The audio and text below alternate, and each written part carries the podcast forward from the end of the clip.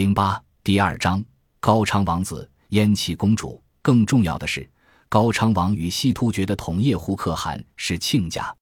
阿术道，屈文泰的女儿嫁给了统叶护可汗的长子亚度舍，因此在西域诸国的纷争中，西突厥往往偏向高昌，令其他西域诸国很是不满。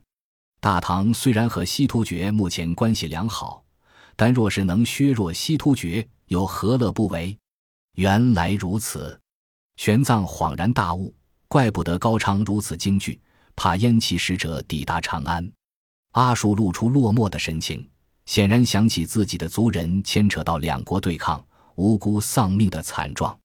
两人对着灯花久久不语，很久，玄奘才叹息道。看来燕齐使团出使大唐的计划出自那龙双公主的策划。如此善于把握时机与证据，这位西域凤凰果然不是浪得虚名。屈志胜爱上了她，实在是一场冤孽。他们都该死！阿术愤然道。玄奘苦笑。这时，大觉寺的僧人来见玄奘法师，夷吾王和高昌国的二王子前来拜见法师，正在僧房恭候。玄奘点了点头，阿术却道：“我不去。”玄奘笑着摸了摸他的脑袋，叮嘱僧人带阿术去用餐，从行囊中取出一套干净的僧袍换上，把自己那磨烂的芒鞋也换了。他是一个爱戒之人，浑身上下收拾停当，才出门去见伊吾王。伊吾王十万年有一半的粟特血统，祖先来自粟特地区的十国。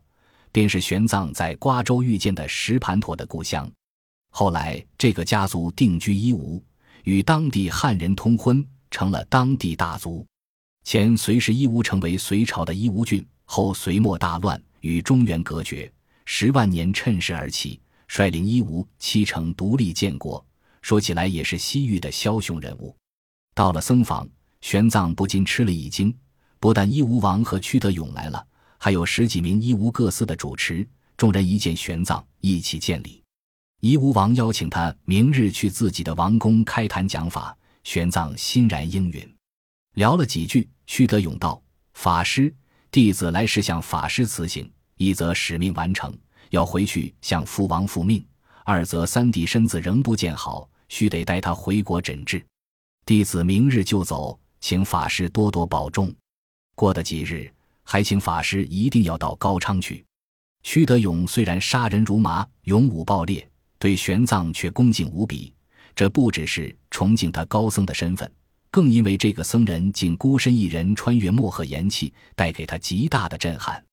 西域人太清楚漠河岩气的恐怖了，这僧人在他们眼中不但神秘，而且值得敬畏。知道屈德勇出使伊吾的真正使命，玄奘脸上依然风轻云淡。和长道：“那就祝二王子一路顺利。贫僧在伊吾待些时日，可能往西北取道可汉服屠城，只怕无法前往高昌了。法师去可汉服屠城作甚？”一吴王奇道。玄奘笑了：“可汉服屠城乃西突厥的王庭，西域诸国都是西突厥的辖地。贫僧若不取了西突厥的官房，如何能自由往来于西域？”众人哑然。屈德勇想了想，笑道：“这的确是个问题。待弟子回国后，和父王商议一番。”便在此时，两名高昌战士急匆匆地闯了进来。启禀二王子，有刺客闯入驿馆，刺杀三王子。屈德勇和伊吾王大吃一惊。屈德勇怒喝道：“三弟有没有事？”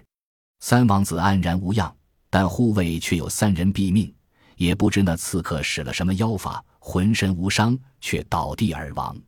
高昌战士道：“夷吾王也坐不住了，在自己的王城刺杀一国王子，性质太恶劣了。”两人急忙向玄奘告辞。一出了大觉寺，夷吾王就下令封锁城门，搜捕凶手，然后随屈德勇去驿馆查看现场。外交无小事，在小国云集的西域更是如此。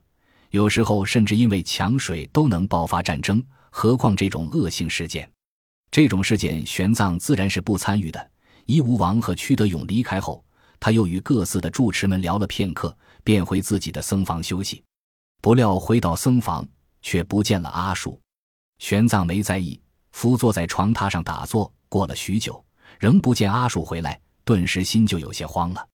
这孩子虽然人小鬼大，但毕竟才八九岁，此时已是虚时，夜色深重，他能去哪里？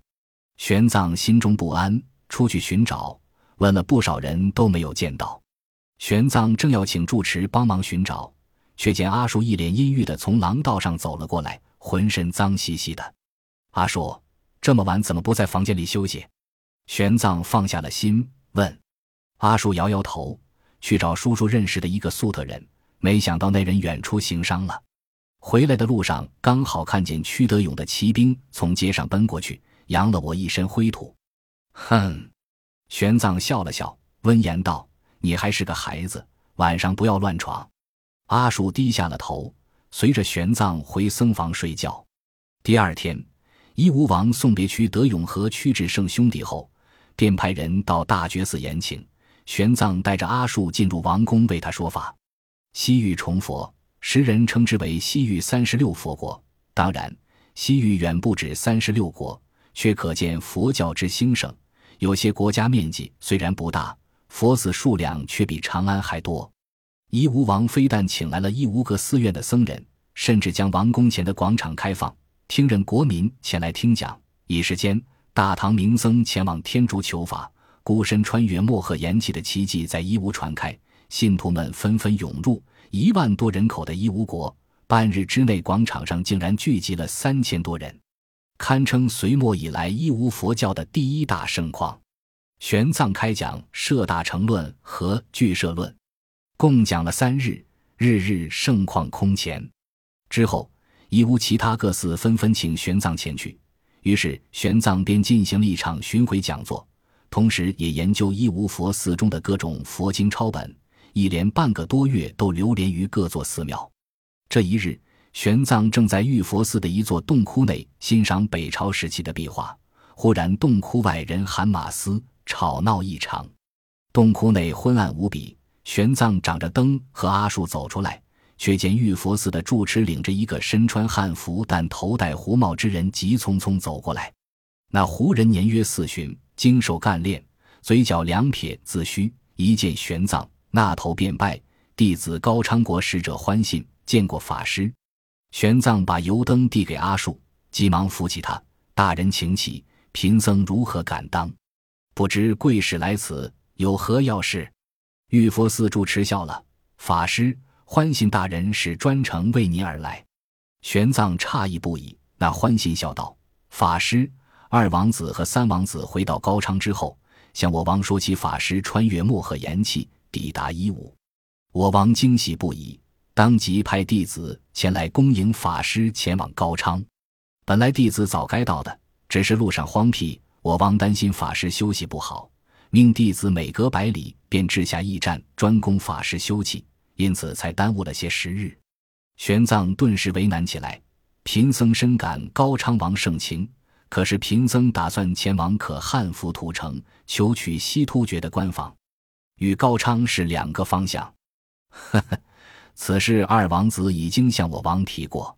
欢喜笑眯眯地道：“这些事法师全不用操心。”一应事宜由我高昌国来解决。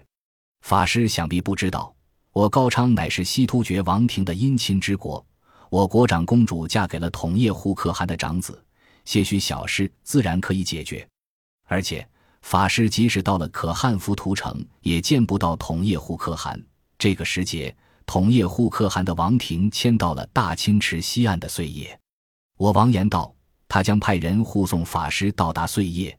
拜谒同叶护可汗，呃，玄奘完全不知该说些什么了。